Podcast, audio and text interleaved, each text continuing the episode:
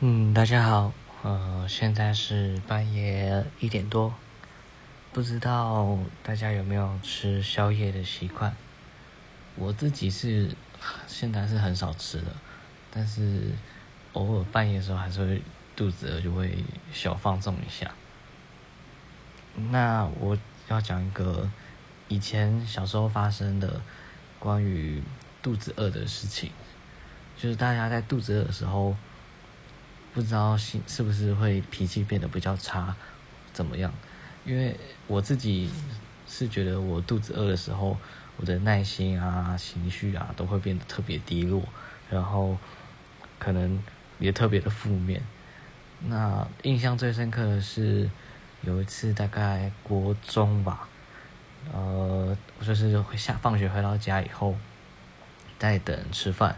那我就不小心在客厅的沙发睡着了，等到醒来的时候，大概八九点了吧，然后发现全家人都吃饱了，只剩下我一个人还没有吃，然后我就觉得天啊，这这世界也太悲惨了吧，我怎么那么悲哀啊？